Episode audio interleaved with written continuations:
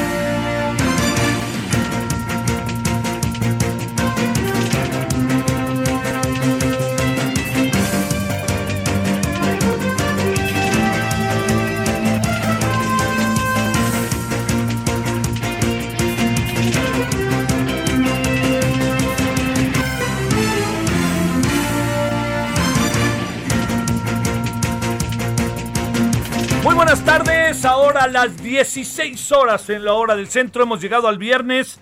Es el viernes 19 de marzo. Es día de los José hoy, ¿no? ¿Sí? ¿Alguien sabe? Bueno, es que siempre, ya sabe que en, e- en esta cabina, fíjese, voy a hablar un buen rato y ni cuenta se dan cue- que estoy hablando de ellos. A ver, oigan, acá ando. No, pues es que estoy hablando, preguntando y pues están hablando de que si el poderoso equipo de Mazatlán va a vencer al poderoso equipo del América. A ver, sean realistas. Hoy es día de los Josés. Sí, perdóneme. Ahora sí, ya, ya están, ya dejaron de escuchar a Raúl Orbañanos y ya me están escuchando a mí. Pues, Ya ganó el América, ya, ya. Ya, ya ni se acuerda Raúl Orbañanos. Y mire que Raúl Orbañanos le va al Atlante. Bueno, oiga, pues yo le saludo con mucho gusto, agradeciéndole que nos acompañe, esperando que haya tenido eh, un buen viernes. Pues bueno, mire, eh, en algunas ciudades hemos entrado en, eh, en ese terreno de... eh, en, ese terreno de... eh, pues, híjole, pues utilizaré la palabra, ¿no? De eso que se llama o se dice que es normalidad.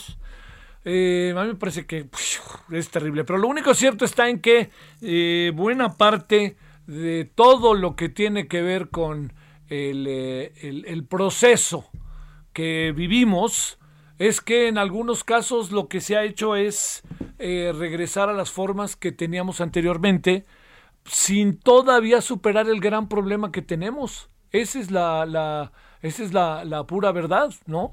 Entonces, eh, todo lo que hoy está pasando en, eh, en relación a la pandemia, algo que no perdamos de vista está en que pues estamos volviendo a, a muchos de los trajines que teníamos antes de ella, pero todavía no hemos superado la pandemia. Entonces, es una disyuntiva que se va a agudizar con la Semana Santa. Se va a agudizar mucho con la Semana Santa.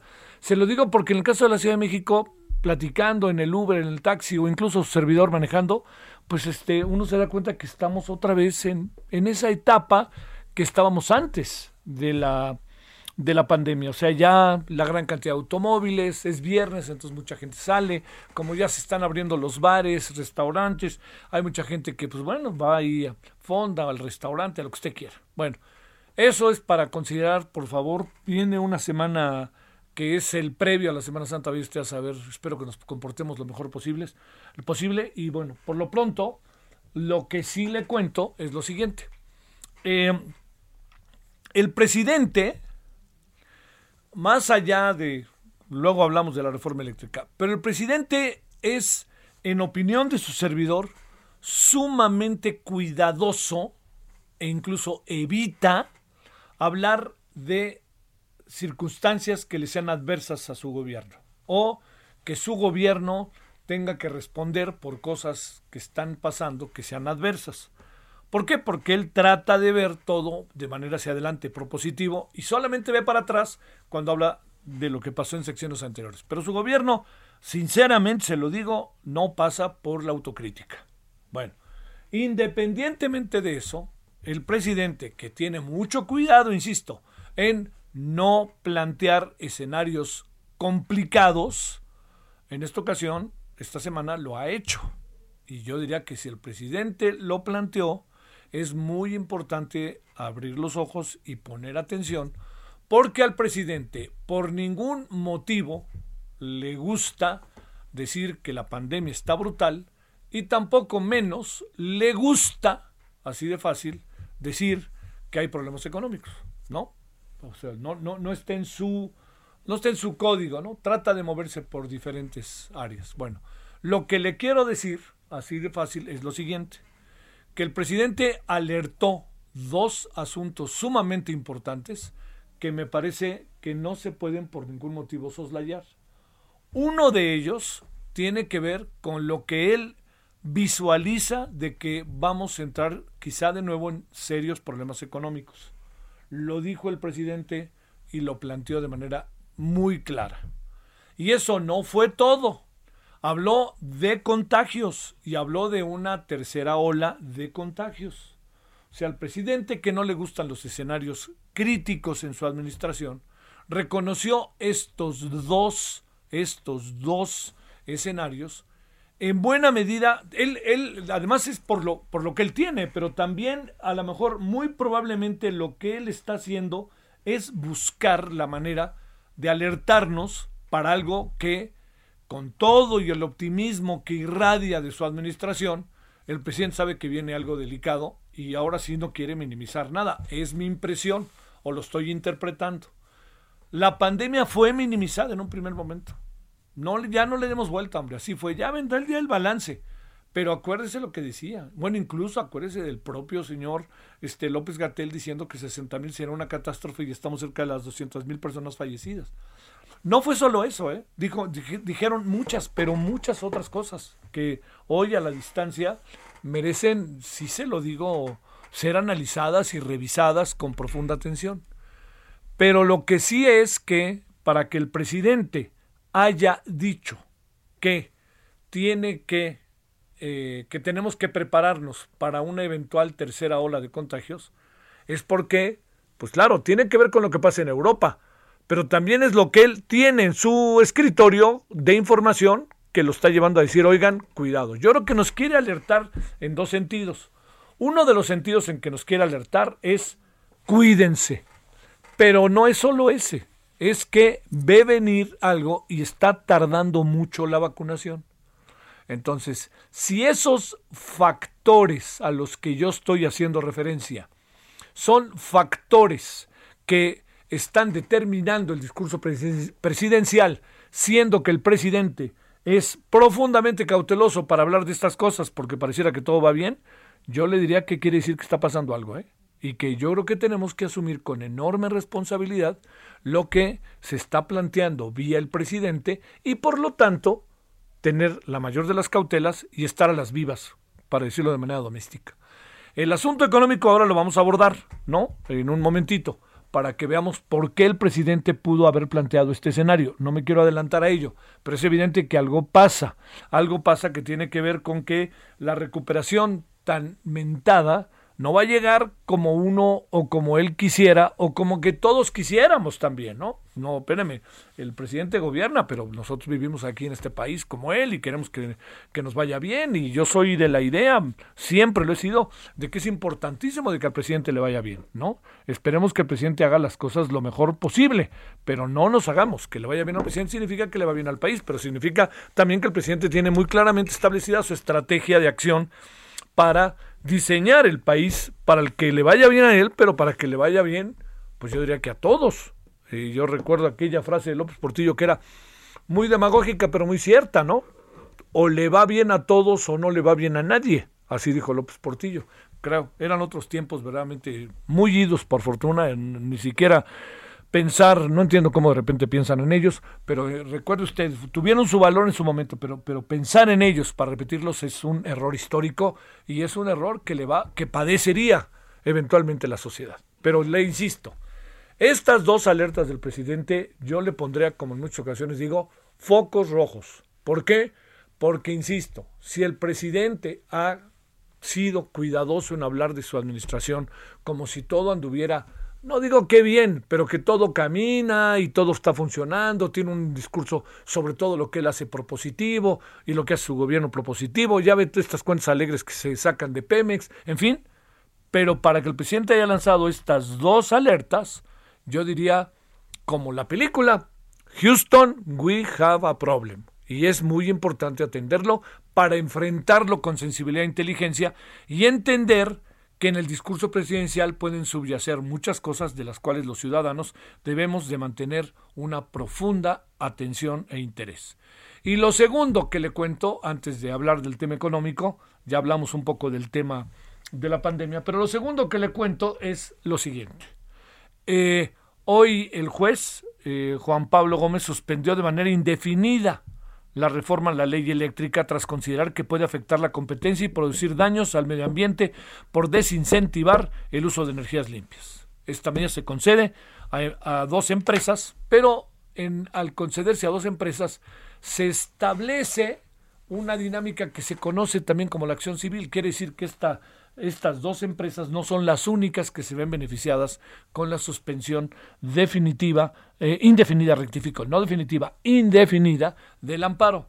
Todos los que sean sujetos de este tema se ven beneficiados con este amparo, hayan presentado el amparo o no. Así funciona la ley, la acción civil. Hay una película buenísima, eh, por cierto, que, en que John Travolta en sus tiempos, cuando de repente es interesante, hizo una película que se llama Acción Civil, por cierto, en donde él lleva a efecto un gran trabajo como abogado que lo deja en la inopia, diría mi abuela, y ya que se quedó en la inopia, resulta que el resultado le es favorable y todas las empresas o todos aquellos ciudadanos que tenían que ver con este asunto, sin haber seguido el caso, sin haberle pagado al abogado ni nada, se ven beneficiados. Es lo que se llama la acción civil. Bueno, entonces, dos asuntos, tres asuntos para atender. Uno, pandemia, ya hablamos. Ahí va el segundo, este, para no perder de vista el tema económico. Ahí viene Luis Fonserrada para hablar de ello. Y tres, el tema de la decisión que tomó un juez de hacer una suspensión indefinida, no definitiva, indefinida. Quiere decir que se puede volver a abrir, abrir al rato. Bueno, vamos a ver qué dice en los próximos días. Y el presidente ya está caliente, ¿no? Ya echó a andar, como dice un amigo, mientras no se ponga como Hulk, todo está bien. Bueno, vámonos a las 16 con 12 en la hora del centro, 19 de marzo. Veo que ya está ahora sí la cabina atendiéndome. ¿Es día de San José? Sí, ya va a ser. Oigan, hoy es viernes.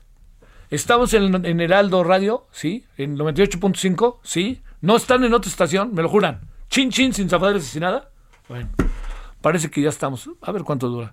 Bueno, vámonos a las 16 con 13 en la hora del centro. Solórzano, el referente informativo. Aquí andamos eh, como todos los días agradeciéndole y para entrarle a esto que le planteo yo del problema económico que el presidente lanzó como un susto, pues, o como para un prepararnos, le hemos pedido al maestro en economía por el CIDE, doctor en economía por la UAM, director, exdirector general del Centro de Estudios Económicos del Sector Privado, Luis Fonserrada, que esté con usted y con nosotros. Querido Luis, ¿cómo va la tierra emeritense o meridiana? Pues muy bien, Javier, me da gusto saludarte. ¿Ya echaron a andar, las, ¿ya echaron a andar las vacunas? Pues sí, en algunos lugares empieza a haber vacunas, sí, efectivamente. Es una buena noticia. Bueno, ¿cómo has estado, Luis? Eh, bien, bien. Ya empezó el calor acá ah, en Yucatán un poquito. Eh, unos días más calientitos que otros. Pero ya están arriba de 25, 30, ¿no? Eh, sí, ya. Uy, sí, ya. Sí, ya, ya. Bueno, déjame plantearte, Luis, primero. Este. Eh, decía yo al inicio de la emisión que el presidente lanzó dos, dos, eh, eh, dos expresiones que considero como una suerte de alertas, ¿no? Primero, se puede venir una tercera ola de contagios y segundo, se pueden venir problemas económicos. ¿Qué presumes de lo segundo, Luis, y cómo lo interpretamos? Pues mira, déjame decirte, eh, efectivamente, la parte de los contagios será un elemento. Yo creo que Semana Santa, Pascua, eh, la gente se ha confiado con esto de las vacunas y me parece que hay cierto optimismo cuando en realidad no está resuelto. Y creo que eventualmente, pues mira, Italia cerró, Francia cerró, el 40% de Chile, donde más, que es uno de los países más adelantados en las vacunas, el 40%, ayer me decía un amigo con el que hablé que vive en Santiago, que el 40% de todo Santiago está cerrado ya desde antier. Y nosotros, pues parece que estamos abriendo todo cuando somos el país que menos inmunidad tiene. Entonces, claro que eso va a tener un efecto, eventualmente habrá que volver a cerrar o vamos a tener de nuevo hospitales rebasados y una enorme cantidad de muertes. Ahora, la parte económica, pues sin duda eso puede impactar el consumo, pero déjame decirte, enero tuvo una importante caída en el consumo. Febrero tuvo una recuperación, pero eh, no estamos para nada fuera de, números negativos todavía. La inversión eh, la del cierre del año va a ser negativa en dos dígitos y lo que hemos visto enero y febrero seguirán siendo cifras negativas. Y la inversión es el gran motor del crecimiento y la creación del empleo. Pero hay otro elemento adicional, eh, Javier, eh, que son las finanzas públicas. Vamos a ver este año el déficit más alto habido en los últimos 30 años. Eh, durante los 80, por ahí tuvimos algunos años con déficits muy altos, pero del 90 para acá nunca habíamos tenido un déficit público tan alto como el que vamos a ver este año. Y el tema es que cuando es déficit, pues es ingreso menos gasto. A ver, es el ingreso que no te alcanza para gastar lo que quieres gastar, por lo tanto te tienes que endeudar adicionalmente. El oh. año pasado, el 19, la deuda, porque el déficit fue muy grande, la deuda se incrementó, como hemos platicado, entre 8 y 10 puntos del PIB, dependiendo de cuánto sea el PIB finalmente. Eh, pero pues la caída del PIB fue de ocho y medio, la que trae Hacienda es inferior. En el momento en que tengan que ajustar con los números macroeconómicos, vamos a ver que la deuda como proporción del PIB creció más, porque el PIB es más chiquito. Y sí, la deuda creció en parte por la devaluación, entonces la deuda externa eran más pesos, ¿no? más pesos por cada dólar de deuda y bueno, pues, crece esa deuda con respecto al PIB. Pero también creció porque hubo un endeudamiento nuevo. Entonces, entre el endeudamiento nuevo y el crecimiento de, los pesos por cada dólar de deuda externa, pues creció mucho. A ver, creció entre 8 y 10 puntos del PIB. Como lo hemos comentado, esto fue lo que se endeudó más o menos el sexenio pasado eh, Peña Nieto, pero durante seis años. Esto fue solamente el año pasado. ¿Qué tiene, por qué es importante esto? Pues porque ahora la deuda es mucho más grande y, por ejemplo, solo el pago de intereses eh, que estamos viendo en enero y que vamos a ver en febrero es más alto que el monto de la inversión porque como tu deuda es tan grande, pues tienes que pagar más intereses y ya rebasa el monto de la inversión. Por lo tanto, pues no vamos a tener toda la inversión que requeriríamos ni el crecimiento que permite esa inversión porque no hay dinero.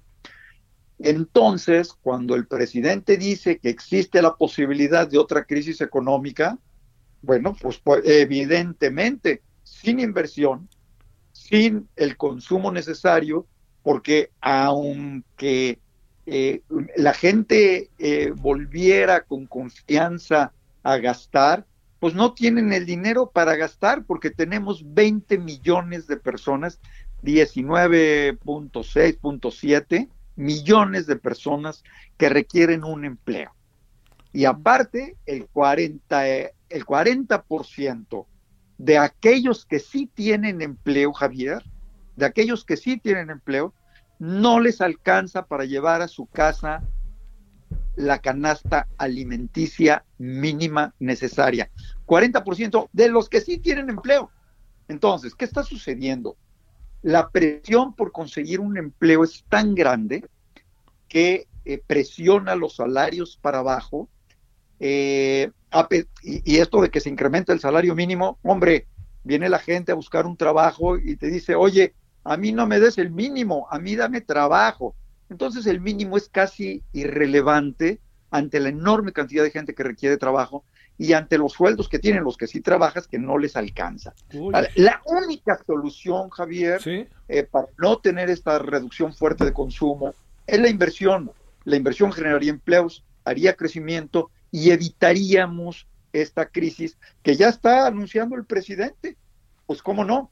A ver, eh, paradójicamente, Javier, si el gobierno decidiera endeudarse más, pero sí gastar en inversión y tener una política de apoyo a la inversión privada, a ver, la inversión privada es el 80% de la inversión en el país. La, inversión pública es una pizcacha.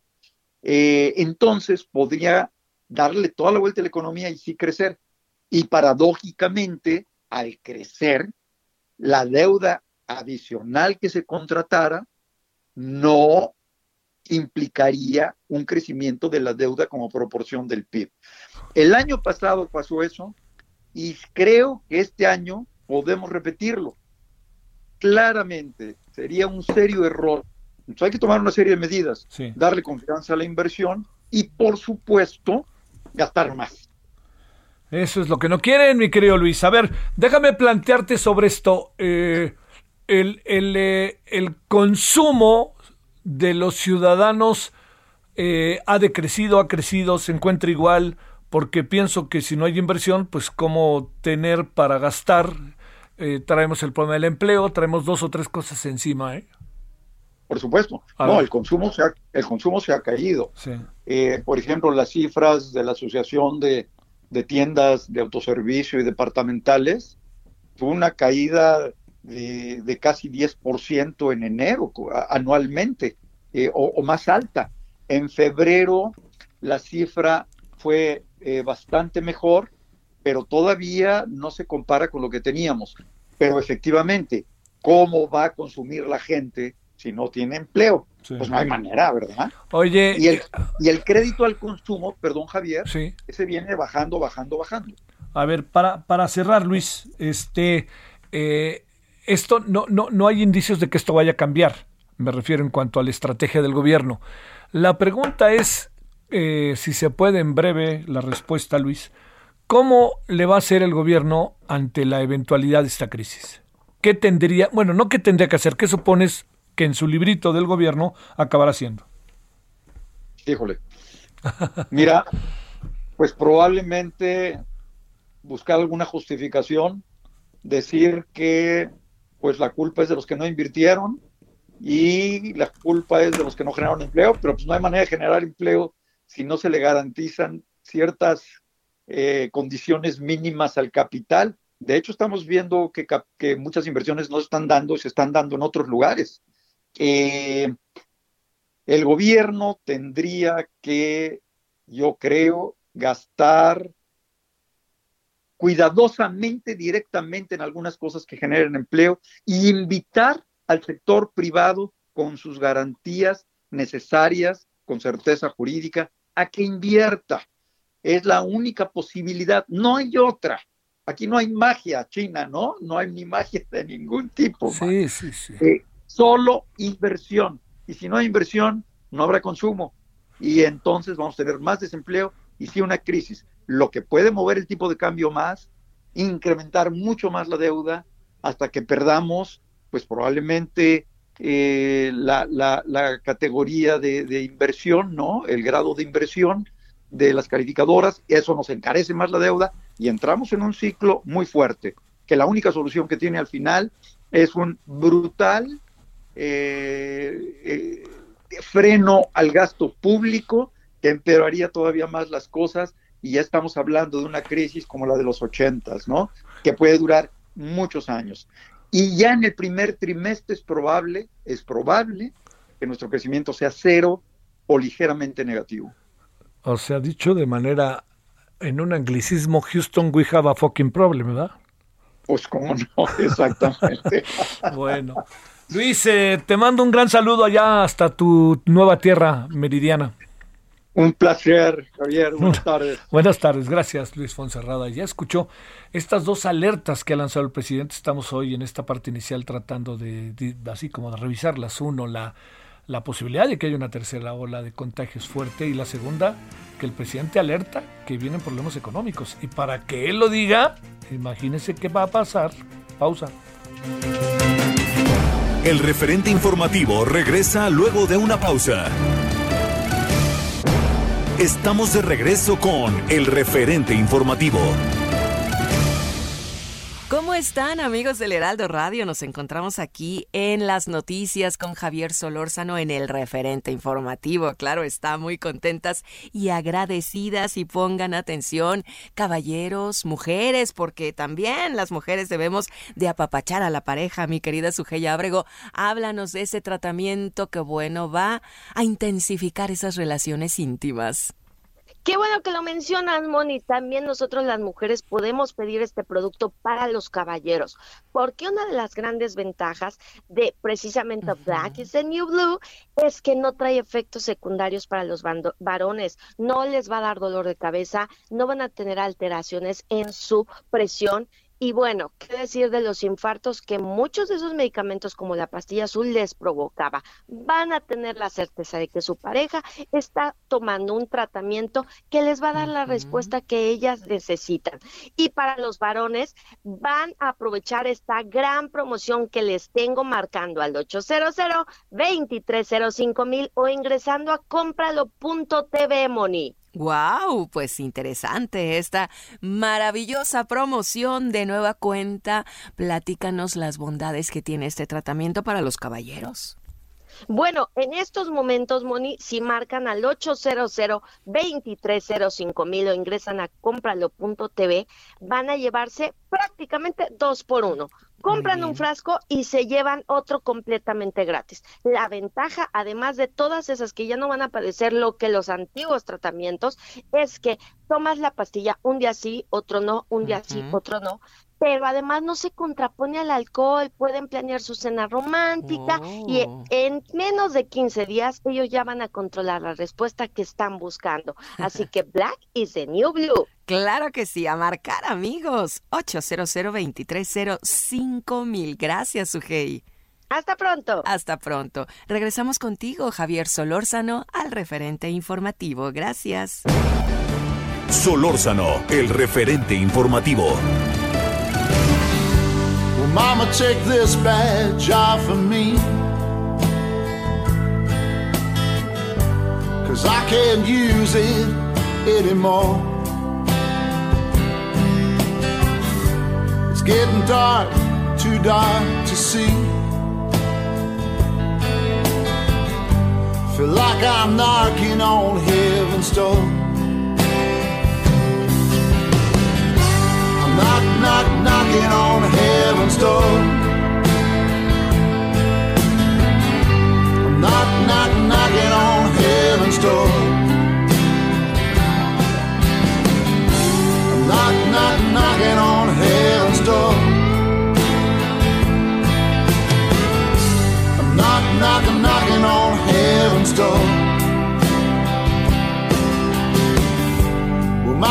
That gun to the ground.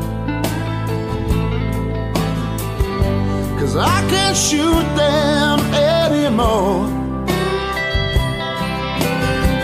There's a long black cloud coming on down. I feel like I'm knocking on heaven's door. I'm knock, knock, knocking on heaven's door. Knock, knock, knocking on heaven's door.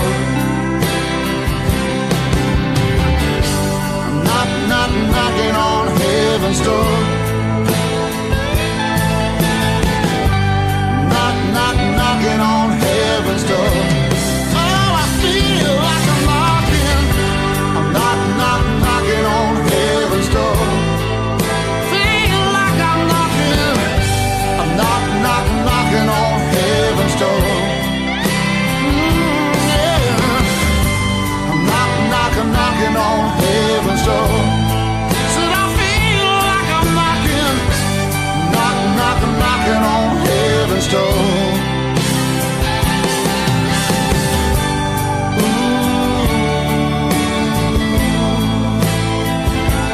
andamos escuchando al maestrísimo Bob Dylan que hoy en 1962 publicaba su primer álbum que daría pie a una carrera llena de éxitos, como dicen ahí los clásicos, pero sabe que teníamos Like a Rolling Stone, que es como una piedra rodante, que fue, venía en ese disco que resultó verdaderamente fascinante, auténticamente fascinante. Bueno, esto es eh, Knocking's Heaven's Door, alguien que está tocando a la puerta del cielo, Bob Dylan, a ver qué le parece que es lo que tenemos el día de hoy.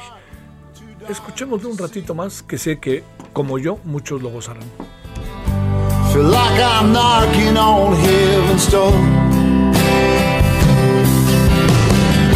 I'm knock, knock, knocking on heaven's door. I'm knock, knock, knocking on heaven's door. Solórzano, el referente informativo.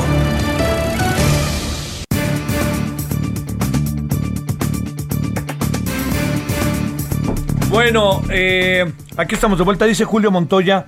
Tenemos que agradecer al señor presidente que nos alerte sobre las alertas. No, no, no, señor. No quise decir, es una pena si se entendió eso, ¿eh? ¿eh Julio? Porque lo que quise decir es que para que el presidente alerte sobre esto, es lo que me hace pensar que el estado de las cosas es muy delicado. Porque si hace algo el presidente es siempre ver que las cosas están como diría aquella viejo, aquel viejo programa, divinamente bien. Eso es a lo que me refería, Julio. No, no, no agradecerle al presidente que nos alerte, nomás faltaba, pues diría que es una de sus obligaciones. Por eso platicamos de la pandemia y por eso platicamos con Luis Fonserrada sobre el tema económico. Así que si hubo ahí alguna confusión, atentamente, Julio, ahí espero que haya quedado. Señor presidente, que nos alerte sobre futuras crisis, tenemos que agradecer. No, no, no, no agradecer. Yo diría, esto es como aquella vieja canción, ¿no? Su primer deber. Bueno, vámonos a las 16.36 en la hora del centro. Regina Cabrera Bautista es activista feminista por la justicia y acción climática, miembro de el Fridays for Future y de la Asamblea Ecologista Popular. Regina, ¿cómo has estado? Hola, muy bien, muchas gracias, buenas tardes. Bueno, aquí andamos con el gusto de saludarte. A ver, hoy 19 de marzo, ¿qué es eso de la huelga climática global? ¿Qué, eh, ¿Cómo se, se desarrolla? ¿Qué, ¿Qué principios tiene atrás? ¿Qué busca? ¿Y por dónde va? ¿Es la primera? Cuéntanos un poco, a lo mejor nosotros tenemos que estar más enterados, pero más vale preguntar antes de regarla. Bueno, pues eh, Fridays for Future y el movimiento juvenil ambiental en general eh, nos reunimos el día de hoy en México, organizaciones particulares, activistas ambientales aquí en México y en todo el mundo, para llevar a cabo intervenciones virtuales y presenciales. Eh, fuimos alrededor de 10 ciudades aquí en México manifestándonos en contra de las decisiones políticas en la materia energética y la falta de acción ante la crisis climática por parte del gobierno. Entonces nos unimos bajo la, la consigna eh, de no más promesas vacías y pues se llevarán manifestaciones de manera presencial y virtual alrededor del mundo eh, por jóvenes y particulares, tanto de Fridays for Future como de otras organizaciones. ¿En qué consiste la huelga? ¿Cómo, cómo, ¿Qué es lo que, lo que hacen a nivel mundial y qué tanto has este, eh, notado, Regina, que pudiera todo esto tener una repercusión y que quien deba de verlo lo vea. Uno piensa en organismos como la Organización de las Naciones Unidas, gobiernos que tienen más responsabilidades que otros. Todos tenemos, ¿no? Pero hay algunos que, pues por razones de lo que producen, por lo que fuera, tienen más responsabilidad que otros. Bueno, pues eh, la narrativa acordada para esta huelga es no más promesas vacías.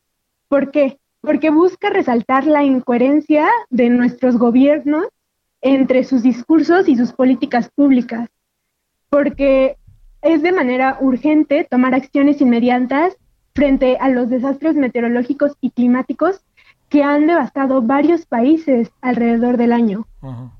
Eh, por ejemplo, los incendios que han azotado Australia, Norteamérica, incluso aquí en América Latina, en México, este, todo lo que hemos visto.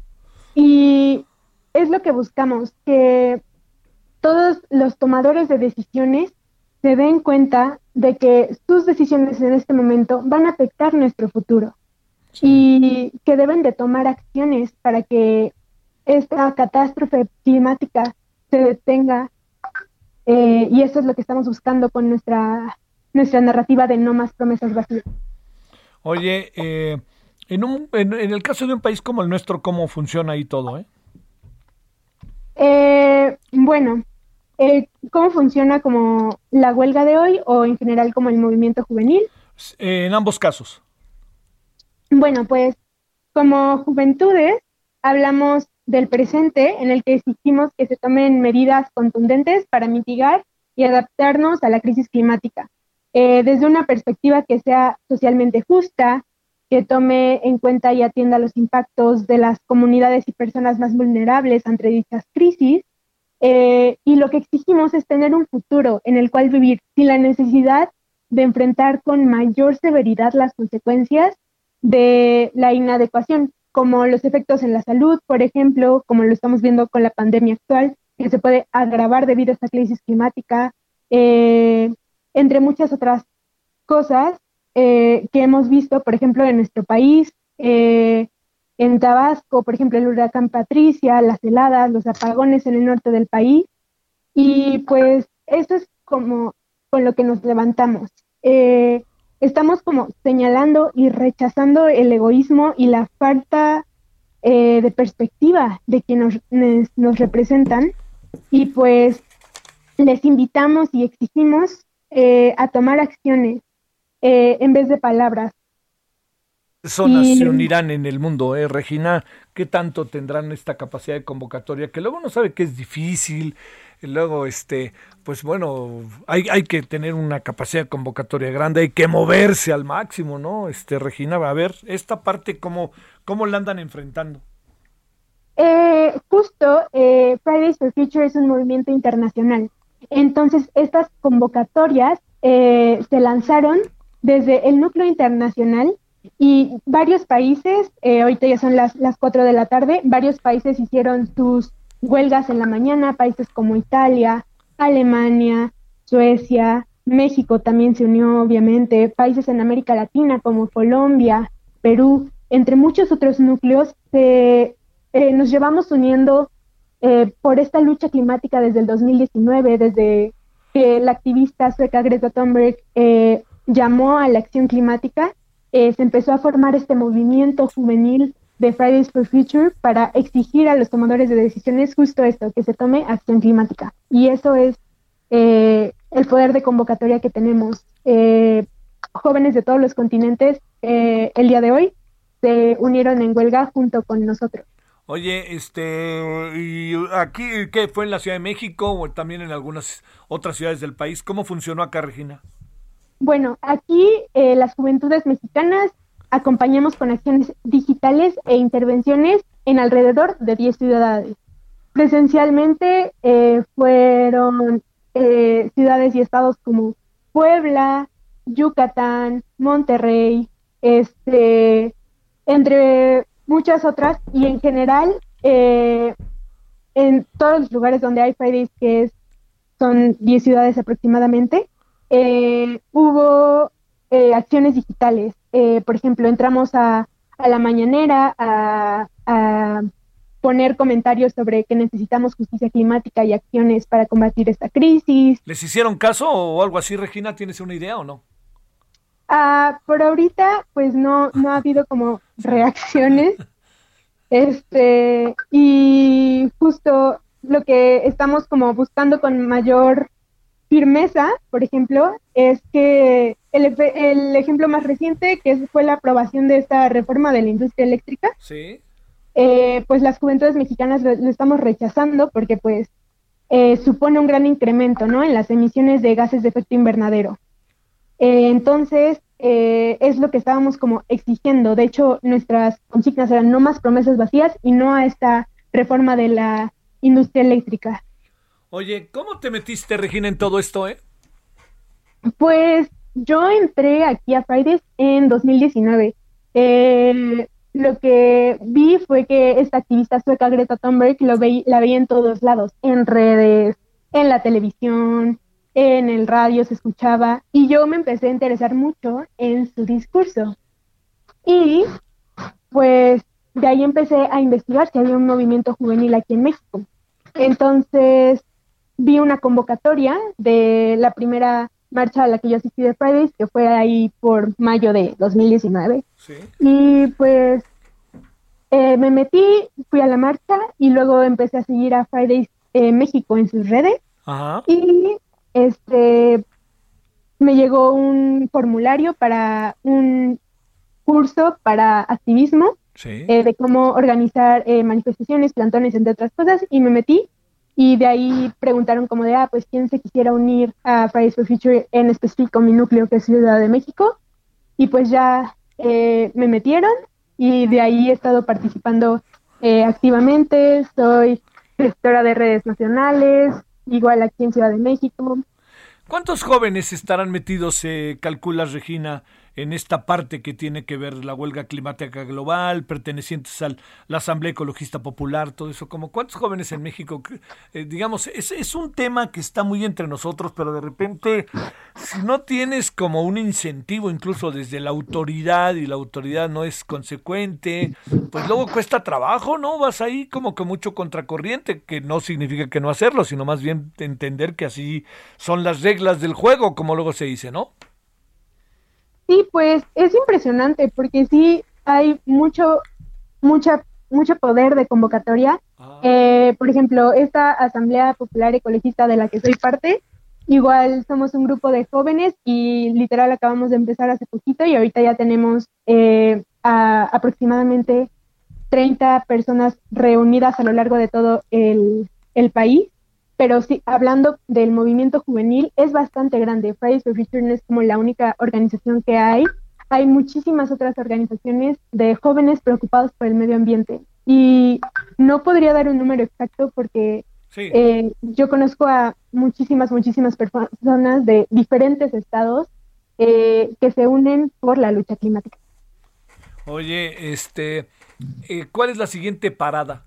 De, de, este, de estas circunstancias. Cuando te digo eso es, eh, hoy es 19 de marzo, el Fridays for the Future, pero ¿qué es lo que viene después de esta?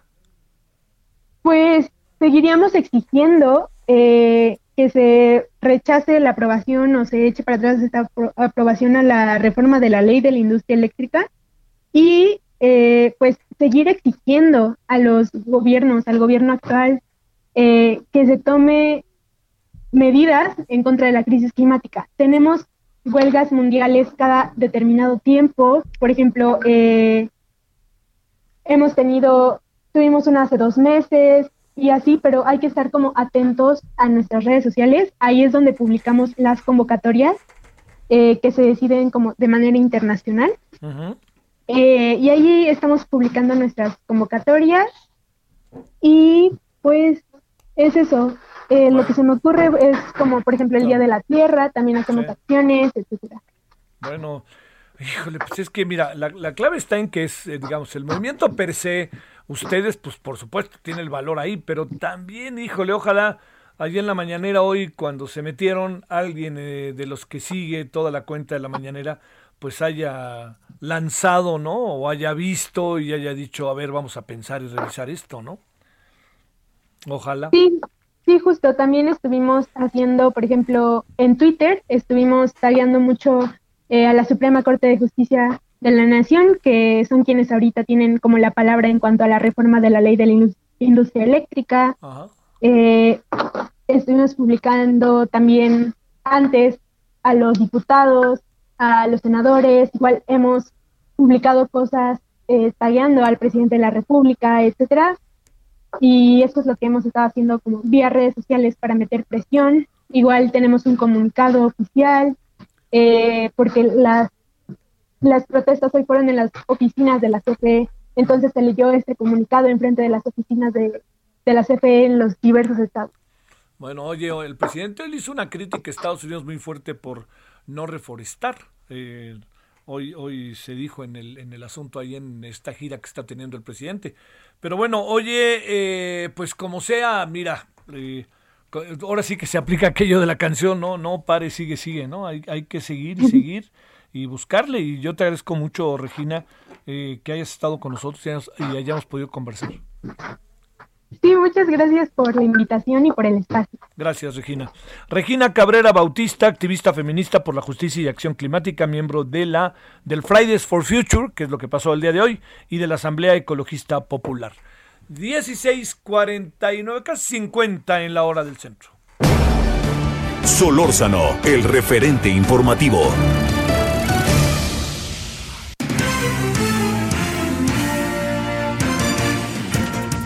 Pavoroso reporte que nos envió eh, José Ríos ayer sobre lo que estaba pasando en el Estado de México. A ver, pues, ¿qué, qué tenemos? Eh, ahora sí que en el día después, José Ríos, vámonos contigo allá hasta el Estado de México. ¿Qué tal, Javier? Buenas tardes. Te saludo con gusto a ti y al auditorio que nos escucha por el Heraldo Radio. Y pues sí, un día después del ataque en el que pues tres elementos de la Secretaría de Seguridad del Estado de México y de la misma Fiscalía Estatal perdieron la vida en un ataque en esta emboscada en Coatepec, Carinas, pues quien ya comenzó a hablar fue el gobernador del Estado de México, Alfredo del Mazo, quien esta mañana pues enfatizó que su administración en coordinación con otras fuerzas federales de seguridad trabajarán en la investigación para dar con los responsables de pues este, eh, como bien comentas, pavoroso pavorosa emboscada, una situación histórica donde, pues bueno, lamentablemente perdieron la vida estos elementos de seguridad pública. Eh, durante una entrega de apoyos sociales este viernes, el mandatario condenó este acto que sufrieron los efectivos de seguridad y consideró que el ataque a los elementos es una afrenta contra el Estado mexicano y enfatizó que las autoridades responderán con fuerza, buscando justicia y evitando que este ataque quede impune. Asimismo, también explicó que desde el momento en que sucedió esta agresión se implementaron para atacar a los responsables, para atrapar a los responsables, perdón, y garantizó que la investigación continuará hasta hacer justicia al tiempo que externó la solidaridad de su administración con los deudos de los detectivos caídos, a quienes también pues expresó sus condolencias. Y pues por otro lado, y en ese tenor, Javier, pues en la ciudad de Toluca, este, a los quienes siguen a la espera son los deudos de estos agentes acaecidos, pues hasta la tarde de hoy, pues continúan en las inmediaciones del Instituto de Servicios Periciales de la Fiscalía del Estado de México para recoger a los familiares pues que perdieron la vida en este lamentable en esta lamentable emboscada. Y pues sobre los detenidos pues hasta el momento todavía no tenemos avances sobre esta situación. Ese es el reporte que te tengo Javier. Sale este oye eh, ¿Sacudió el asunto allá internamente o, qué alcanzaste a apreciar? Eh? Porque luego también son estas cosas que, híjole, vivimos, ¿no, José? Entre tantos hechos de violencia que de repente como que no es que se normalice, pero sí se vuelve una noticia más. ¿Sí logró pegar o no? Pues lamentablemente sí, sobre todo pues por la magnitud en la que se llevaron a cabo estos hechos. No es la primera vez que ocurre este tipo de emboscadas. Eh, ahorita pues bueno se le adjudica un grupo criminal, pero anteriormente ya, ya van dos emboscadas en los últimos seis meses que ocurren en este tipo, no con el mismo número de víctimas, pero se les relacionaba con personas eh, dedicadas a la tala clandestina. Sin embargo, pues bueno, esta situación, lo que sucedió ayer, pues básicamente se salió de control, sobre todo en una zona pues donde está muy incomunicada, donde no se conoce mucho de cómo es estos movimientos de, los grupos criminales y, los trabajos de investigación de los... Oye, José, ¿hubiera, ¿hubiera sido necesario que fuera más gente en esto que era el rondín o que era todo eso? Pero pues básicamente pues 13, 13 policías pues básicamente es, es una es una gran movilización de corporaciones. Entonces pues cuántos más faltarían, ¿no? O también dónde está la, coordinación de las autoridades estatales con las federales, porque pues también lanzar a, a 12 a 13 agentes de seguridad pública a, hacer un rondín de seguridad, que fue lo que se oficialmente sucedió, eh, y pues básicamente pues no, o hay una falta de coordinación o, o esperemos a qué, cuáles serán los resultados de estas investigaciones sobre pues estos, estas revisiones que realizaron ayer. lo que me sorprende un poco, José, es cómo no la vinieron, cómo no se dieron cuenta que podía pasar algo así en función de lo que desde ayer nos contabas que es este territorio, ¿no? Cómo se gobierna, cómo se mueve, etcétera, ¿no? Y básicamente es un territorio que se trabaja en la opacidad, que básicamente nosotros conocemos por la situación cuando suceden este tipo de cosas, pero básicamente la región sur del Estado de México pues es una zona que pues se mueve por, con otro tipo de circunstancias, lamentablemente. Te mando un saludo y muchas gracias. Igualmente, Javier, buenas tardes. Bueno, oiga, ¿qué, ah, qué situación está el Estado de México? Ayer que, que pasamos, bueno, que está en las redes, ¿no? Todo lo que, la, la, voz de la persona, nos están atacando, el policía, ¿no? Híjole, es rudísimo. Bueno, a ver, le cuento qué tenemos hoy. Vamos a hablar de lo que decidió en la noche, hoy en la noche, perdón, de lo que decidió el juez ¿no? Suspensión indefinida de la reforma eléctrica. Vamos a hablar en al 10 para las 10, vamos a hablar con Isla Telles, el tema de derechos humanos, es una defensora de derechos humanos, una mujer muy interesante. Vamos a hablar también de Ricardo III, que se está presentando en el Foro Shakespeare con una muy interesante puesta en escena, que entre otros un ex reo participa como actor. Va a estar interesante y tenemos toda la información del día, coronavirus, etcétera, etcétera. Pausa 1655. El referente informativo regresa luego de una pausa. Tarde a tarde, lo que necesitas saber de forma ligera, con un tono accesible. Solórzano, el referente informativo. How many roads must a man walk down before you call him a man? How many seas must the white dove sail before she sleeps in the sand? And how many times must the cannonballs fly before they're forever banned? The answer, my friend, is blowing in the wind. The answer is blowing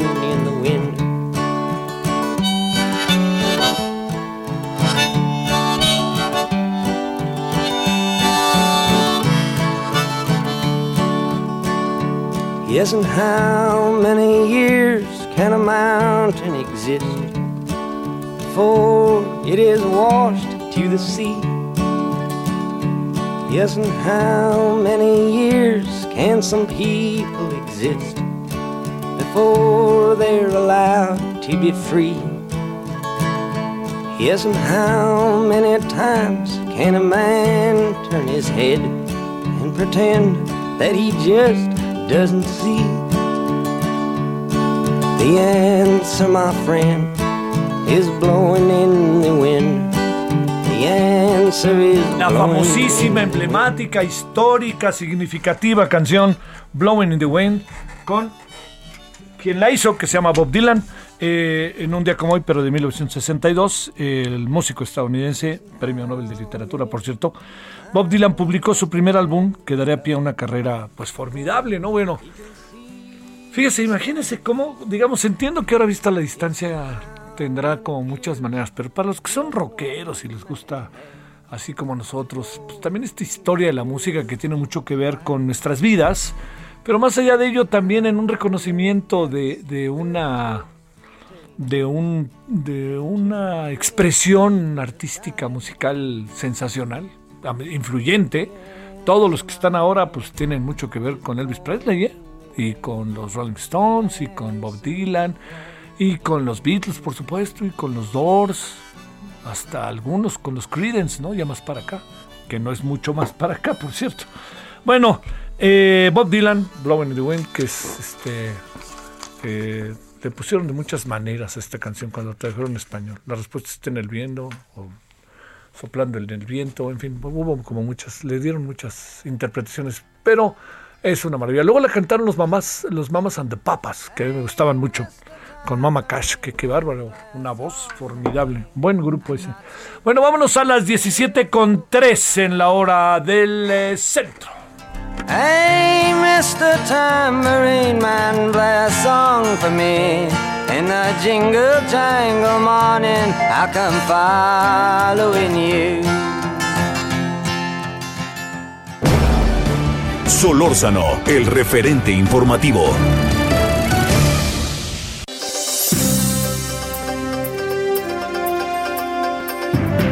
Mr. Tambourine era lo que escuchamos ya hacia el final. Bueno, vámonos eh, con Jenny Pascasio hasta Chiapas. Jenny, ¿cómo has estado? Adelante. ¿Qué tal? Muy buenas tardes. Para informarte que Francisco Garduño Yáñez, comisionado del Instituto Nacional de Migración, dio a conocer que menores de edad acompañados y no acompañados que entran a México de manera irregular pueden ser usados como salvoconductos de tránsito para que los migrantes lleguen al norte de México. Acompañado del gobernador de Chiapas, Rutilio Escandón Cadenas, encabezó el arranque de las nuevas disposiciones en las fronteras, como lo anunció ayer la Secretaría de Relaciones Exteriores. Asimismo, presidió la presentación de los agrupamientos organizados y adiestrados para el rescate humanitario en la frontera sur. Durante el protocolo desarrollado en el Parque Central de la capital de Chiapas, el comisionado destacó el trabajo coordinado con el DIF al identificar el, trans, el tránsito perdón, de más de 4.180 niños, niñas y adolescentes por territorio mexicano en las últimas semanas. Dijo que estos trabajos eh, es coordinación interinstitucional e iniciaron ayer y tienen un, la intención de regular y ordenar la migración con respecto a la dignidad humana y con base a una política humanística el interés superior de la niñez. A decir de las disposiciones en la frontera de México, dijo que Migración tiene que ejecutar los programas y protocolos recomendados para salvaguardar la salud de los mexicanos y no permitir que Chiapas tenga un retroceso en el semáforo epidemiológico. Eh, oye, este, digamos, eh, como sea, eh, ahí estamos con un problema que de repente el gobierno mexicano como que está endureciendo las medidas, Jenny, o es eh, qué se interpreta por allá. Eh, pues te comento que al menos la semana pasada un grupo de mujeres con sus hijos estaban reclamando que migración no tenía pues resguardadas bajo este, pues la incomodidad que ellas sentían estar como encarceladas, ¿no? Como detenidas. Esto fue denunciado ante los medios de comunicación, pero Migración no dijo nada al respecto, solo la procurador, la procuraduría de acá de que protege a los niños, niñas y adolescentes dijo que estaba eh, haciendo valer la ley, las reformas a la ley de migración que se echó a andar en el mes de enero. Sin embargo, eh, las mujeres eh, señalaban que estaban siendo retenidas contra su voluntad. Bueno, este, mucha, ya hay tensión, porque además, pues la, la puerta ahora sí que se cerró, ¿no, Jenny? Eh, por lo menos lo que es este, la frontera, eh, la, la, colindancia de la frontera norte de Chiapas y la frontera sur, donde está el Soconusco, nos dicen que sí se detuvo eh, pues el paso terrestre. Sin embargo, por caminos de extravío, por otros, por otras rutas que tienen las personas, están pasando por ahí mercancía que entra de manera irregular a ambos países. Te mando un saludo y muchas gracias, Jenny. Saludos hasta Chiapas. Seguiremos atentos. Muy buenas tardes. Bueno, el, presidente hoy hizo dos referencias, o varias referencias, al tema de eh, la luz, la reforma eléctrica, y mandó pullas, diciendo que algunas empresas, Walmart, entre otras, no pagaban este la luz, en fin, hasta las tiendas Oxxo le les acabó dando un llegue el presidente. Pues le voy a decir que FEMSA le ha respondido al presidente. Y yo creo que si FEMSA le ha respondido al presidente, el presidente tiene que hacer acuse de recibo, ¿eh? O sea, espérame, no, no, no basta con que lo diga y entonces ya, ahora sí, como los albures, ya estabas, ¿no? No, no. Lo dices y pues ahora, si te dicen lo contrario, tienes que plantear, oigan, en esto estaba equivocado, o va de nuevo. Yo tengo otros datos, ya ve que eso se da mucho. A ver, le voy a decir, de la tienda Oxo, la propietaria que es FEMSA, ha dicho lo siguiente, ¿no? Es un comunicado que vale la pena detenerse tantito en él. El 70.1 de las tiendas Oxo en México son abastecidas por fuentes renovables a través de contratos con cinco parques eólicos en el país. Satisfacemos el 69.4 de nuestras necesidades de electricidad. Actuamos a... Bueno, aquí vienes. Por todos estos conceptos, es en 2020 Oxo pagó a la Comisión Federal de Electricidad 1.576 millones, son 1.576 millones de pesos. Eh, convencidos de la importancia de proteger el medio ambiente, con la utilización de energía eólica dejamos de emitir más de 570 mil toneladas.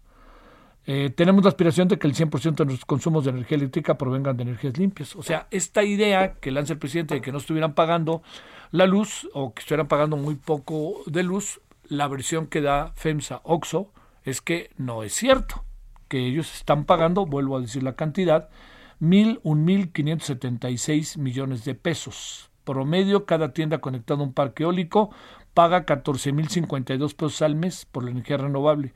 Este costo incluye por cada tienda una serie de pagos a CFE como porteo, uso de líneas y un complemento que es un cargo fijo por formar parte de la red eléctrica nacional. Casi 30% de nuestras tiendas no se surten de energía eólica, sino son totalmente de la CFE, por lo que el pago promedio mensual se va directo a esa empresa del Estado. Y ahí viene, paga OXO en 2020 la frío, bueno, no la friolera, pues es lo que tienen que pagar, pero que no digan que no pagan, es lo que dicen ellos.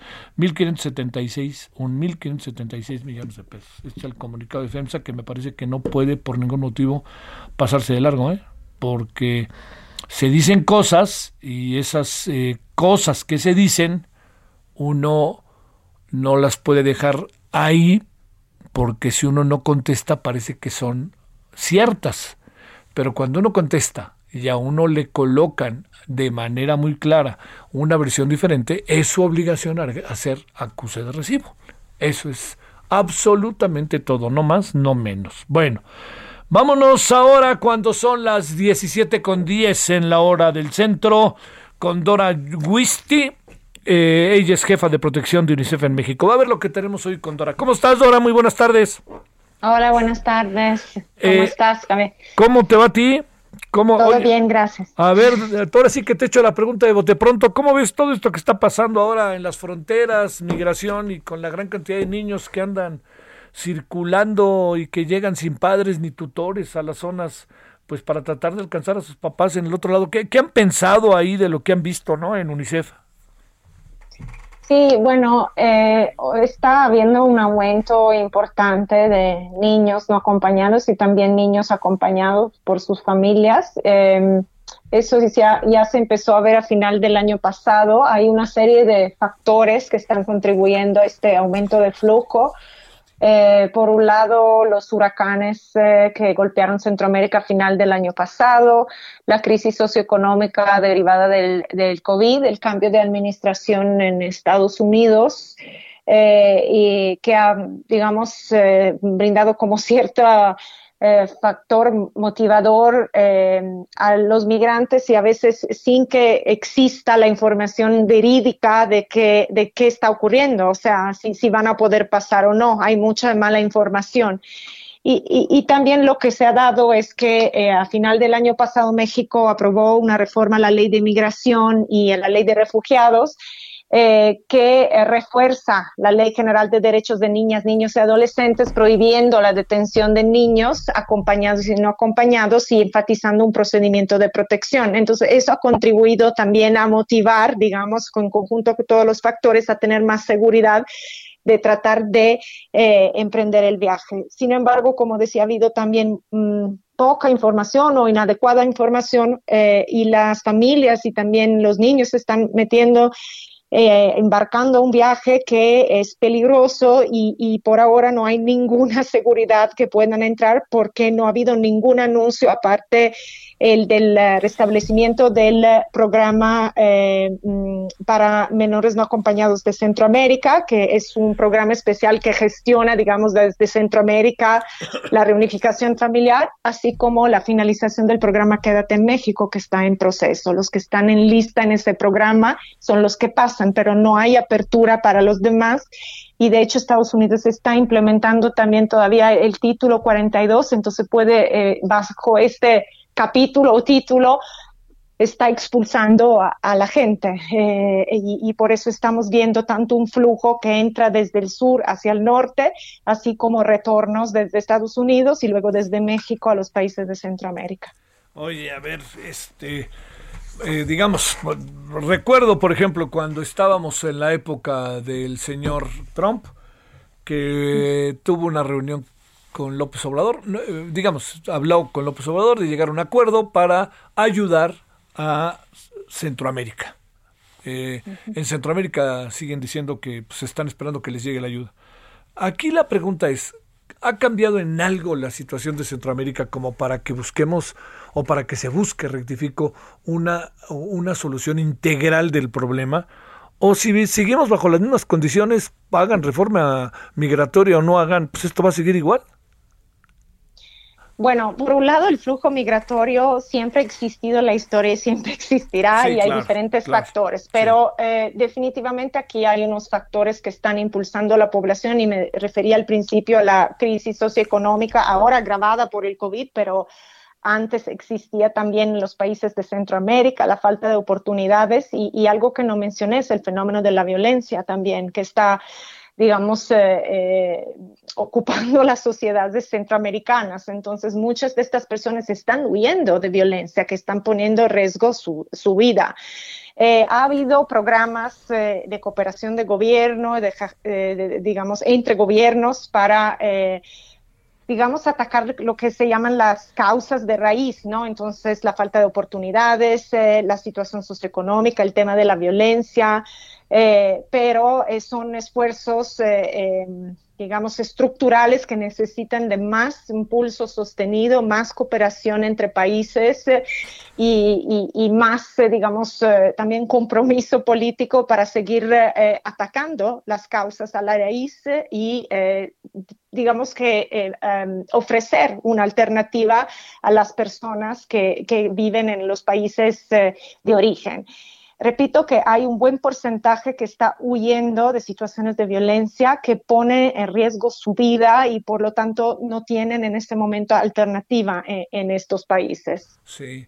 Oye, eh, a ver, eh, en el caso del gobierno mexicano, eh, entiendo que, que al principio de la administración era, era un tema central, pero conversando con migrantes y conversando con personas como tú, Dora, da la impresión de que, que no, no se ha acabado de impulsar una política real diferente en materia migratoria, eh, muy complaciente con Trump y ahora con una actitud en donde estamos esperando que la reforma migratoria nos resuelva problemas. ¿Qué, qué, qué impresión tienes en esto que significa, eh, digamos, más allá de, la, de que siempre estaremos en medio de procesos que tienen que ver con la migración? En particular lo que, los, lo que los gobiernos hacen y hasta dónde puede llegar lo que los gobiernos pueden y deben hacer. Bueno, mira, yo como representando a UNICEF y a la voz de UNICEF, eh, obviamente nosotros respetamos la, la, política migratoria de los países y, y, lo que decidan implementar.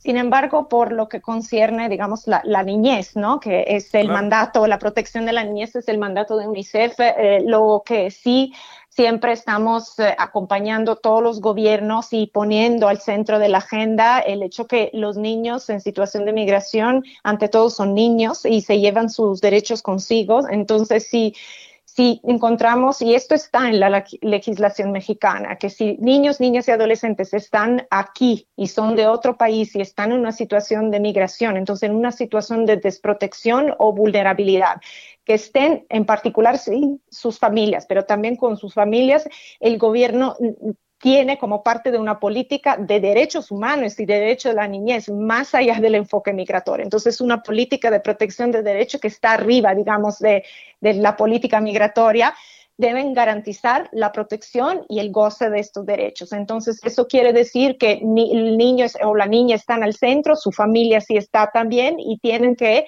recibir la atención integral. Esto quiere decir una intervención especializada por parte de la Procuraduría de protección de niñas, niñas y adolescentes y eh, una medida de protección, un plan de restitución que obligue o que eh, oriente o solicite a los demás proveedores de servicios que se brinde la atención adecuada. Esto va desde el alojamiento, la salud, eh, la, regularización migratoria y, digamos, la decisión que esté en línea con el interés superior del niño, si el niño permanece aquí, si, si va a otro lado, si procede un retorno, ¿no? Entonces, eh, creo que, eh, o sea, lo, que es eh, definitivamente importante es, si estamos hablando de niñez, esto, ¿no? El tema de los derechos. Ante todo, son niños, tienen derechos, entonces desde el origen hay que promover acciones para garantizar que haya oportunidades en todo el ámbito que permite el desarrollo integral. Y si encontramos un niño o una niña en una situación de desprotección, como en el caso de niños migrantes, entonces los gobiernos tienen la obligación, no importa la nacionalidad del origen, de intervenir. Y eso, repito, está en la ley y la política eh, mexicana de protección de la niñez. Oye, Dora, ¿será una cantidad, podríamos eh, hablar de un número respecto a este problema que estamos teniendo? En la migración con los niños y con el programa que ustedes están trabajando en eh, lo que corresponde a proteger a la niñez y adolescencia en situación de movilidad humana, esta iniciativa de eh, UNICEF, ACNUR y la Unión Europea, ¿tenemos eh, números que pudiéramos tener una idea de lo que de qué estamos hablando? sí, mira, en el 2019 hubo detectados niños extranjeros en México, 52 eh, mil en 2019, el, más los niños mexicanos repatriados, que en promedio son 12 mil por año. Eh, en 2020 este flujo bajó por la restricción de, los controles fronterizos por la pandemia, entonces tuvimos unos 12 mil niños eh, extranjeros y, y, más o menos parecido retornados mexicanos. Y este año las estadísticas oficiales van en ciertos cortes, entonces no tenemos toda la claridad del escenario de, lo que hasta la fecha de hoy, pero sí puedo decir que ha habido un pico, un aumento importante, eh, en particular en febrero y, y, marzo, y que este año pinta como que será como 2019, sino más. Entonces el tema se hace todavía más urgente, más eh, imperativo y, sobre todo, repito, ahora que está la eh, reforma, la ley de migración y la ley sobre refugiados, eh, es una gran oportunidad porque em, pone la centralidad ¿no? de, la responsabilidad en, en, el cuidado, el alojamiento y protección de estos niños en los sistemas BIF y en la Procuraduría de Protección para garantizar que estos niños reciban una atención eh, y una protección integral. Y, el programa que lanzamos hoy, eh, UNICEF ACNUR, con el apoyo de la Unión Europea, es un proyecto que se orienta a esto, a proteger, a fortalecer el sistema de protección, las instancias que se ocupan de la protección los eh, espacios, soluciones de cuidado para niños no acompañados y también los que están con sus familias y la atención integral como la salud mental, la atención a violencia si necesario. Y este es eh, un, proyecto que además de fortalecer todas estas acciones aquí en México, quiere fomentar un intercambio entre países, ya que están involucrados también el, Salvador, Zambia y Sudáfrica. Entonces promueve una cooperación entre países para que las mejores prácticas que salgan de este proyecto internacional puedan eh, transmitirse o trasladarse de un país a otro. Eh, te diría, Dora Justi, 52 mil niños es mucho, ¿no? Sí. Es altísimo el número. yo, la verdad que yo, yo pensé que era menos, eh, sinceramente, pero es muchísimo. No, no, 2019 tuvo 52 mil extranjeros, sí. Y, Oye, compadre, ¿solos cuántos de ellos, eh? Más o menos un 25% de ellos. Entonces, como si un 12 mil y la mayoría son adolescentes, pero a veces encontramos niños pequeños. Sí, claro.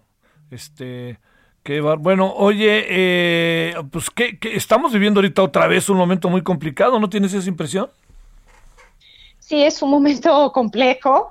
Eh, por tantos cambios, por todos los factores que mencionaba que han fomentado este flujo importante, pero siempre los momentos eh, complejos eh, traen oportunidades y como decía, hay un marco legal importante, unas acciones importantes que se pueden desenvolver, entonces es el momento oportuno para garantizar que la protección de niños, niñas y adolescentes migrantes sea garantizada y que México pueda ser un ejemplo por cómo eh, trata eh, y cómo respeta los derechos de esta población. Bueno, qué bárbaro, ¿eh? Dora, te mando un gran saludo y este, pues veremos qué pasa, porque ya ves luego en la especulación que si cambiamos vacunas por el tema migrante y cosas de ese tipo, pues este no ayuda, el gobierno lo niega, pero de cualquier manera el problema lo tenemos ahí.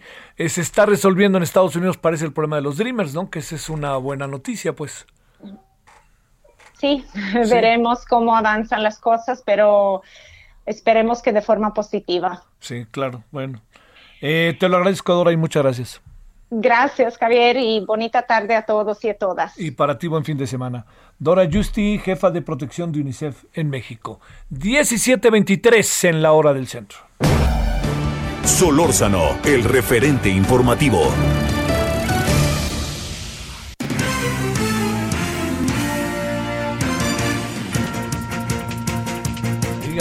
miren, nada más. Miren nada más, déjeme recordar el número que nos daba Dora. 52 mil niños extranjeros en México en 2019, de los cuales el 25% estaban solos, muchos de ellos adolescentes. En, 20 en 2020 bajó a 20 mil y en 2021 se prevé que se va a incrementar la cifra. Temas, ¿eh? Son temas que uno no puede por ningún motivo pasar por alto. Muy en breve, Carlos Navarro, detuvieron a la güera, cuéntanos.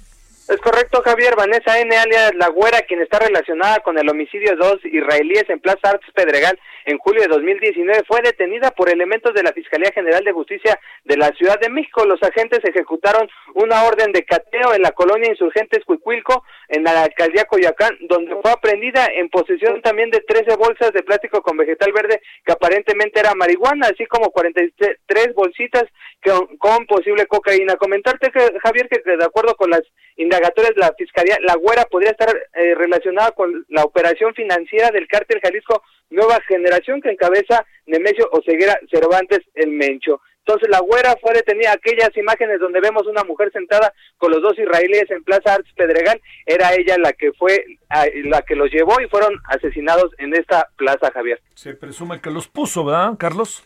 Es correcto, dirían ahí en el argot, ella los puso, este incluso recibió alrededor de 20 millones de dólares provenientes de Israel, pero siguen las investigaciones. Gracias, pausa. El referente informativo regresa luego de una pausa. Estamos de regreso con el referente informativo.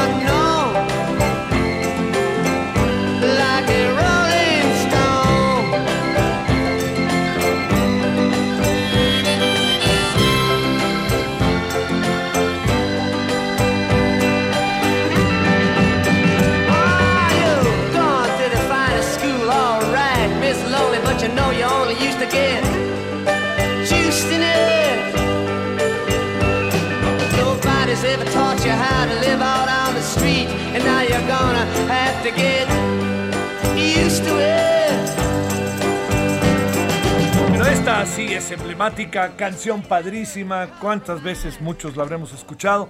Y yo creo que también, ¿no? Digamos, eh, nuevas generaciones, gente joven, pues, ¿no? La de tener ahí en su mira como una canción emblemática, importante de un personaje como Bob Dylan y se llama Like a Rolling Stone. Fue la gran canción durante mucho tiempo, ¿eh? digamos, con todo y los Beatles y los Rolling Stones ahí ya irrumpiendo, eh, y con Elvis Presley ya en la parte final, tenía una, en verdad se lo digo, muy, muy grande, ¿no? Presencia eh, a nivel de la música. Y esto fue toda una irrupción de la música moderna, insisto, con muchos otros, Chuck Berry, etcétera, pero digamos ahí las figuras grandes acabó siendo este el señor Elvis Presley, acabó siendo Bob Dylan, los Beatles, Rollings, en fin. Sé que se me pasará alguno por ahí. Tengo un tuitero que es bastante conocedor, entonces seguramente se nos pasarán dos o tres. Bueno, Johnny B. Good, me decían, ¿no? Fue la única canción que se fue al espacio, ¿eh? Por cierto, nos decía Bell. Bueno, vámonos, 17.33 en la hora del centro.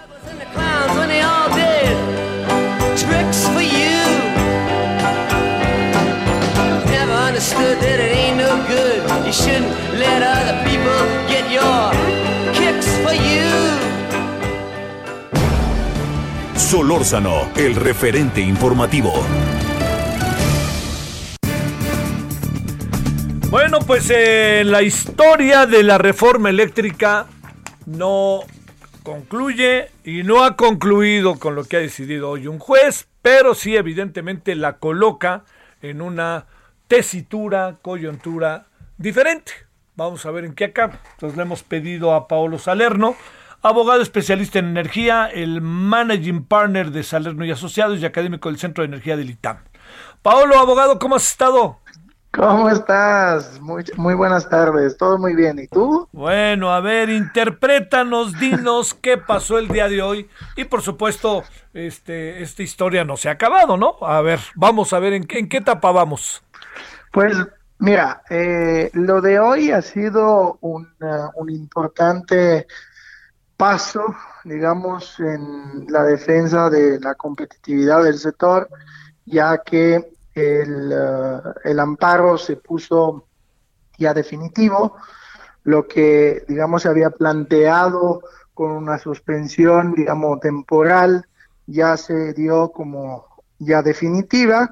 Entonces, en este momento, las, eh, digamos, todas las acciones correspondientes a lo que es la, la modificación de la ley de la industria eléctrica, pues ya pierden de efecto, de eficacia, y eh, pues se echan para atrás, para así decir. Obviamente, digamos, como dirían en la box, eso es el round uno, ¿no? Eh, Oye, oye, Paulo, ¿y de cuántos rounds supones que será esta contienda? Mira, yo creo que no vamos más de dos o tres, pero hay que ver cuánto dura. Claro.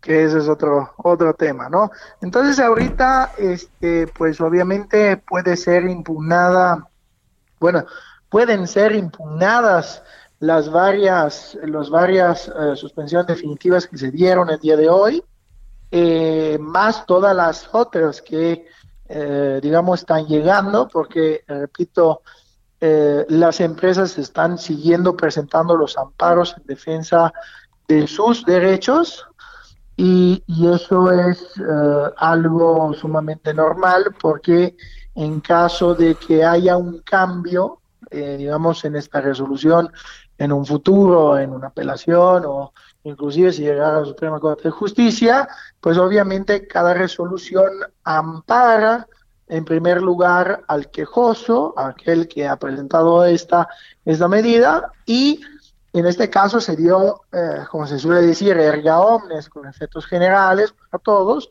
pero en el caso que pudiera llegar a cambiar, las empresas que han presentado amparo y que han obtenido amparos, pues pueden seguir, eh, digamos, gozando de este, eh, digamos, exención de cumplir con eh, esta reforma de la ley de la industria eléctrica. Entonces, el panorama es, eh, veremos si se va a hacer una, una oposición a esta decisión del tribunal.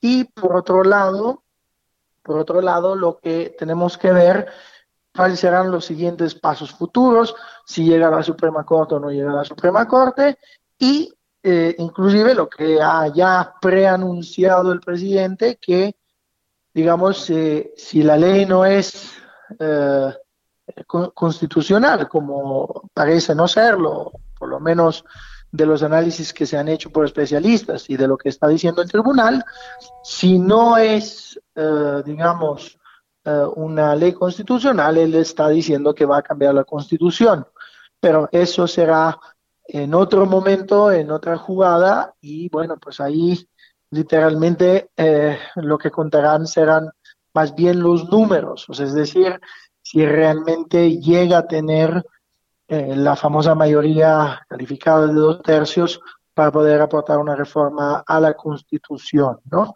Eh, lo cual en este momento no, no debería de ser. Eh, también hay que esperar las elecciones de este verano, de junio, pero eso es, digamos, el escenario. Entonces, primero que todo, eh, digamos, hay que ver si va a haber una oposición a esta, esta decisión del tribunal por parte del gobierno y por otro lado, las empresas seguirán presentando amparos porque en caso de un cambio posible o imaginable o no, pues eh, ellos de todos modos tienen que seguir defendiendo sus derechos. Entonces, pues sí, en este caso es oportuno que sigan presentando los amparos dependiendo de la de cómo participan en el mercado y cuál es su función para que realmente puedan llegar a llevar a cabo este pues la, defensa de sus derechos sin digamos esperar a, o digamos, quedarse en que como esta tiene efectos generales, ellos ya no van a hacer nada, ¿no? Entonces ahí, eh, digamos, el tema central es un poco eso, pero vamos, o sea, literalmente, literalmente, eh, esos serán los próximos pasos, ¿no? Oye, a ver, este, Paulo, déjame plantearte lo siguiente. Esto puede llegar a, esto significa en términos legales que me hayan parado o no yo me puedo ver beneficiado por el amparo que presentaron otras instancias que podrían estar en la misma causa que yo?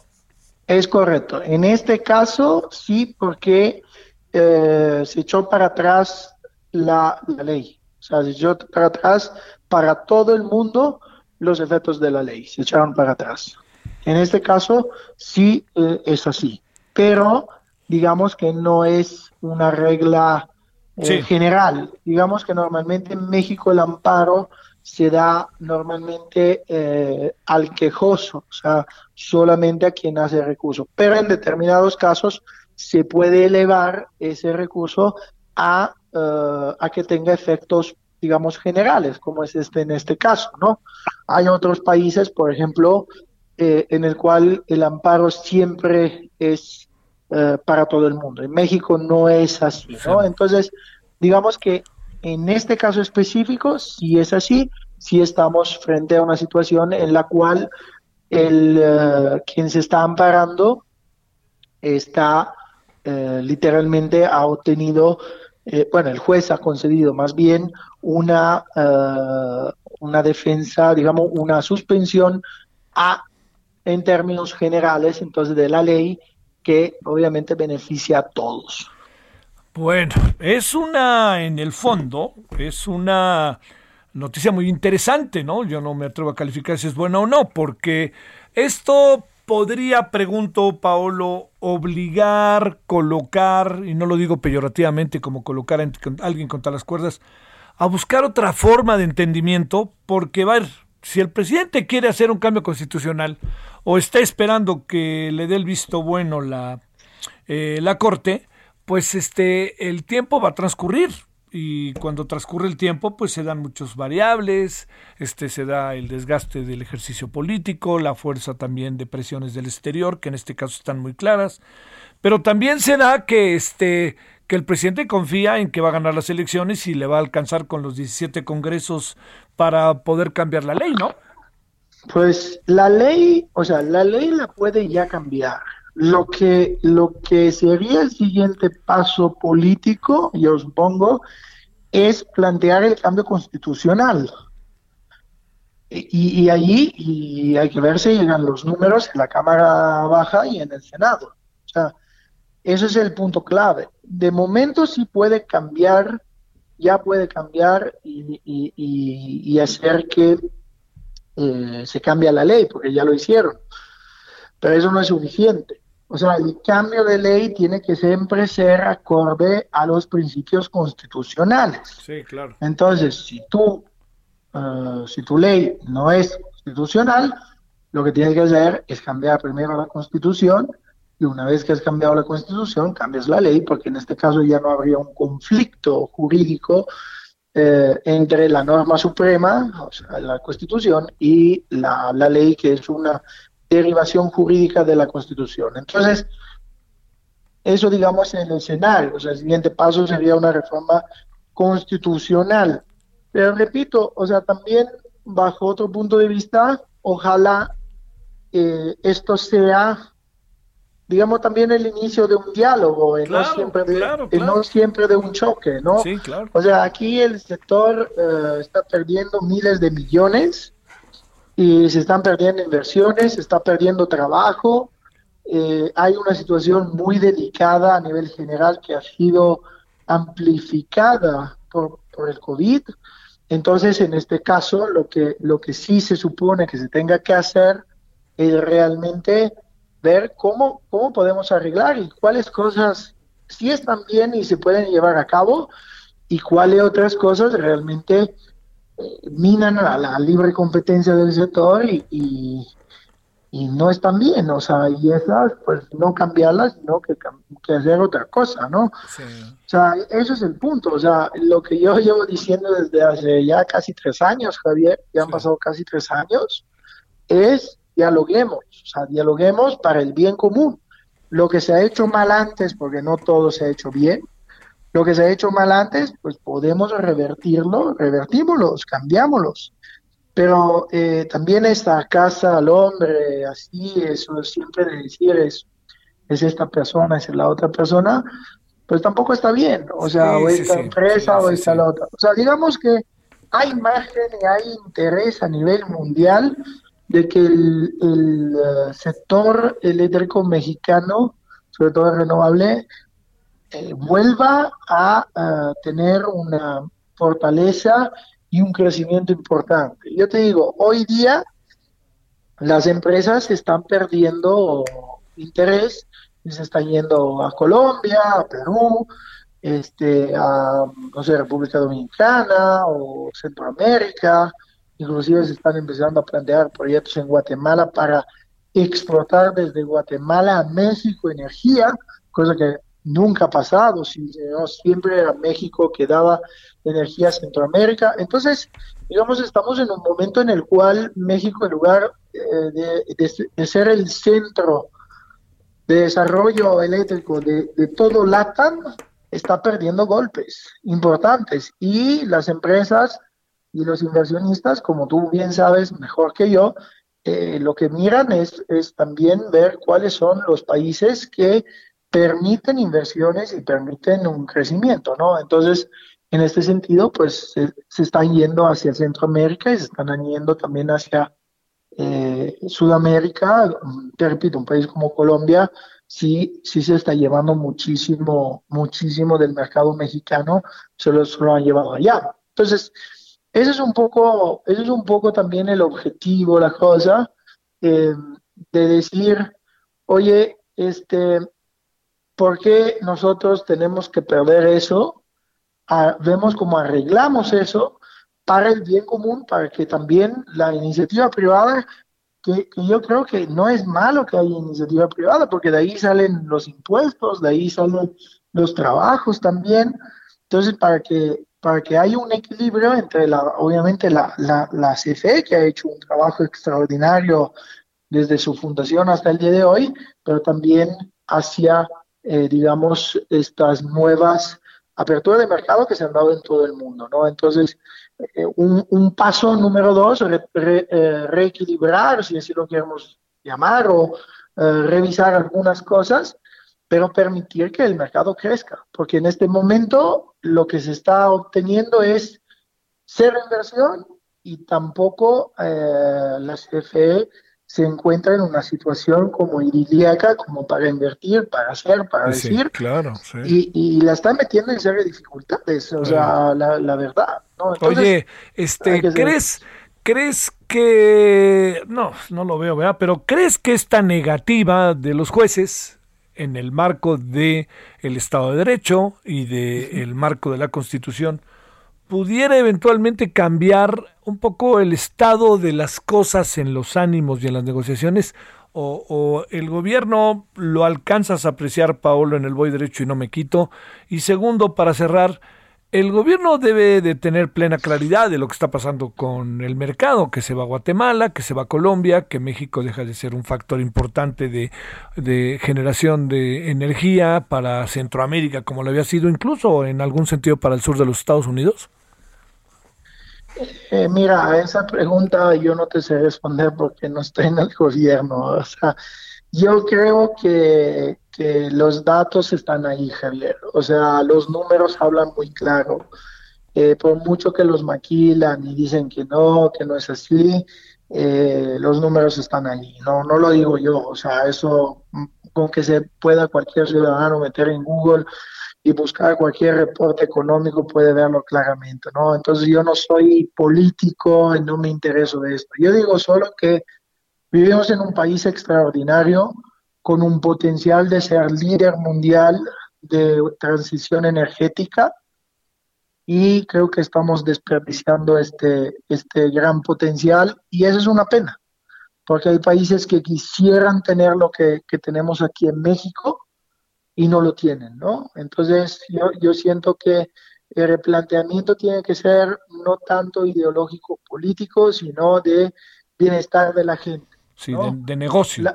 de negocio, no, pero también de bienestar de, de la gente. O sea, ¿qué, ¿qué le conviene a la gente? ¿Tener plantas que generan con combustóleo o tener plantas que sean renovables y que ayuden al, al medio ambiente, que den nuevos trabajos, que las nuevas generaciones tengan desafíos tecnológicos, tengan desafíos de crecimientos basados en un ambiente, en un medio ambiente sano, o realmente queremos decir nosotros hacemos lo que queremos hacer y se acabó porque esto es nuestra política y, y hasta el final vamos a... Sí, quien, quiera quien quiera se quede, quien no que se vaya, ¿no? Entonces, e, ese es el punto, pero yo, yo digo, las pymes, las MIPYMES, las, los ciudadanos, todos los profesionales, los jóvenes. O sea, ¿sabes cuánta gente ha emprendido estudios de energía renovable, se ha interesado al sector eléctrico, y ahorita se encuentran en la calle porque, pues, porque no hay inversión. Cuando no hay inversión, el país se paga. Entonces, gente joven que dice, oye, pero yo le aposté, yo estudié, yo ingenieros de, de universidades públicas que han hecho proyectos de energía renovable y ahorita no hay, simplemente no hay. Entonces cuando no hay, no hay chamba, y cuando no hay chamba la gente empieza también a vivir en un, en un estado de desesperación que creo no se merece ningún ciudadano de México en absoluto, sobre todo porque, porque tenemos el potencial. Si no tuviéramos el potencial, entonces ni hablarlo, pero ya que lo tenemos, pues aprovechémoslo. Y aprovechémonos dando los beneficios que tiene que tener la Comisión Federal de Electricidad y aprovechémonos dando los beneficios que tienen que tener las empresas privadas, porque al final no existe un Estado que sea solo privado o solo público. Las dos cosas tienen que compaginarse y ir de la mano hasta que, eh, digamos, encuentren este bendito equilibrio que ayude al país a desarrollarse, al crecimiento económico y al bienestar, repito, al bienestar de los ciudadanos. Paolo Salerno, muchas gracias, abogado, que estuviste con nosotros. Muchas gracias, un abrazo a ti y a todas eh, las personas que nos siguen. Muchas Hasta gracias. Luego, Hasta luego, Paulo. Ahí tiene el punto de vista, un punto de vista sobre lo que se decidió hoy. El punto de vista del gobierno ya lo estamos conociendo, lo van a dar a conocer incluso a través de comunicado. El presidente ya ha hablado de ella en su gira. Entonces, por eso, pues queríamos escuchar a los que eh, se ven beneficiados con esta suspensión indefinida, no definitiva, que quede claro. Estamos muy bien, eh, estamos entrampados. A ver, ojalá yo insisto, esto sirva para sentarse a platicar y que se hagan parlamentos abiertos para escuchar, no parlamentos abiertos para hacer como que escuchan. 17.52 en la hora del centro. Solórzano, el referente informativo. Bueno, vamos terminando y vámonos hasta Michoacán. Charbel Lucio, ¿cómo estás, Charbel? Buenas tardes. ¿Qué tal, Javier? Buenas tardes. Les informo que eh, internos del Centro de Reinserción Social Eduardo Ruiz en la ciudad de Uruapan, Michoacán, participaron en una riña derivada de una revisión de seguridad. Aproximadamente a las 10 de la noche del jueves, los reos iniciaron la confrontación a golpes en el área de población, aunque no hubo personas lesionadas de gravedad. Autoridades aseguraron que este hecho fue en respuesta a la disputa por el control de la droga al interior del penal y por las revisiones simultáneas en las celdas de diferentes cárceles de Michoacán. Resultado de estos operativos fueron confiscados más de mil teléfonos celulares en estos centros penitenciarios que eh, pues ilegalmente utilizaban los internos, así como otros objetos que no están permitidos dentro de las prisiones. Este incidente ocurrió a un día de que también se registrara un incendio en el taller de carpintería del del Centro de Reinserción Social David Franco Rodríguez en la ciudad de Morelia, en el que autoridades reportaron únicamente pérdidas materiales. Y en otro tema, este viernes, integrantes de la fracción magisterial Poder de Base, perteneciente a la CENTE, instalaron un plantón en el primer cuadro del Centro Histórico de Morelia. Estos manifestantes eh, piden el pago de adeudos a maestros eventuales, pago de prestaciones y también el otorgamiento de plazas para normalistas y egresados. Advirtieron que las movilizaciones eh, podrían intensificarse, incluso podrían retomar los bloqueos en las vías férreas. esto si no se instala una mesa de negociación con el gobierno federal y con el gobierno estatal. Ese es mi reporte, Javier, desde Michoacán. La petición, para cerrar, eh, quería Charbel, en eh, lo que corresponde a la petición del CENTE, ¿cuál es? Ellos exigen que el gobierno del estado pague a maestros eventuales que no han recibido su, su pago, que se otorgue plazas automáticas para los normalistas egresados y también pagos de prestaciones. Eh, dicen que ya hay un recurso que se eh, pues se les comprometió de 600 millones de pesos. Sin embargo, pues eh, el Estado no los ha depositado en, las cuentas de los docentes, por lo que están exigiendo que pues se cumpla este acuerdo que hicieron con el gobierno de Michoacán. Saludos, Charbel. Buen fin de semana, michoacano. Seguimos pendientes. Muchas gracias. Bueno, nos vamos. Me anda cambiando el tono de voz.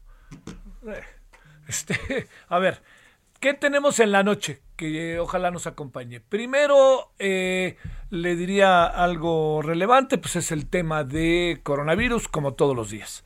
Segundo, vamos a tener eh, el tema de... Eh, vamos a hablar de una obra de teatro que se está presentando en el Foro Shakespeare sobre Ricardo III, pero lo, lo, interesante es quienes participan de ella. Y vamos a tener nuestra sección del 10 para las 10 y toda la información del día con la reforma eléctrica. Adiós, hay tarde. Hasta aquí, Solórzano, el referente informativo.